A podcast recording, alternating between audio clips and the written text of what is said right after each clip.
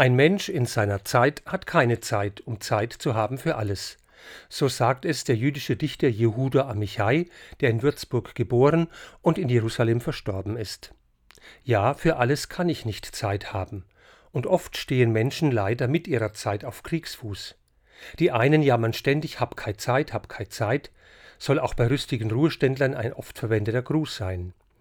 Im Grunde aber ist dieses Wort nicht wahr weil jeder Mensch, ob arm oder reich, jung oder alt, gesund oder krank, jeden Tag von seinem Schöpfer im Himmel 24 Stunden Zeit umsonst gratis geschenkt bekommt.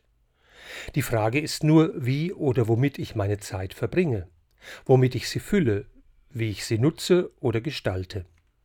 Es soll auch Menschen geben, die ihre Zeit einfach so vertreiben oder sogar totschlagen, oh wie schrecklich. Andere leiden oft unter einem gewissen Zeitdruck, der sie verfolgt und unzufrieden macht.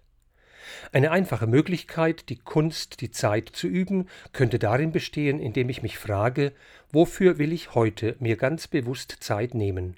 Fünf Minuten, zehn Minuten oder sogar ein bisschen länger. Für einen Spaziergang, für ein Telefonat, für einen Besuch oder ein gutes Buch.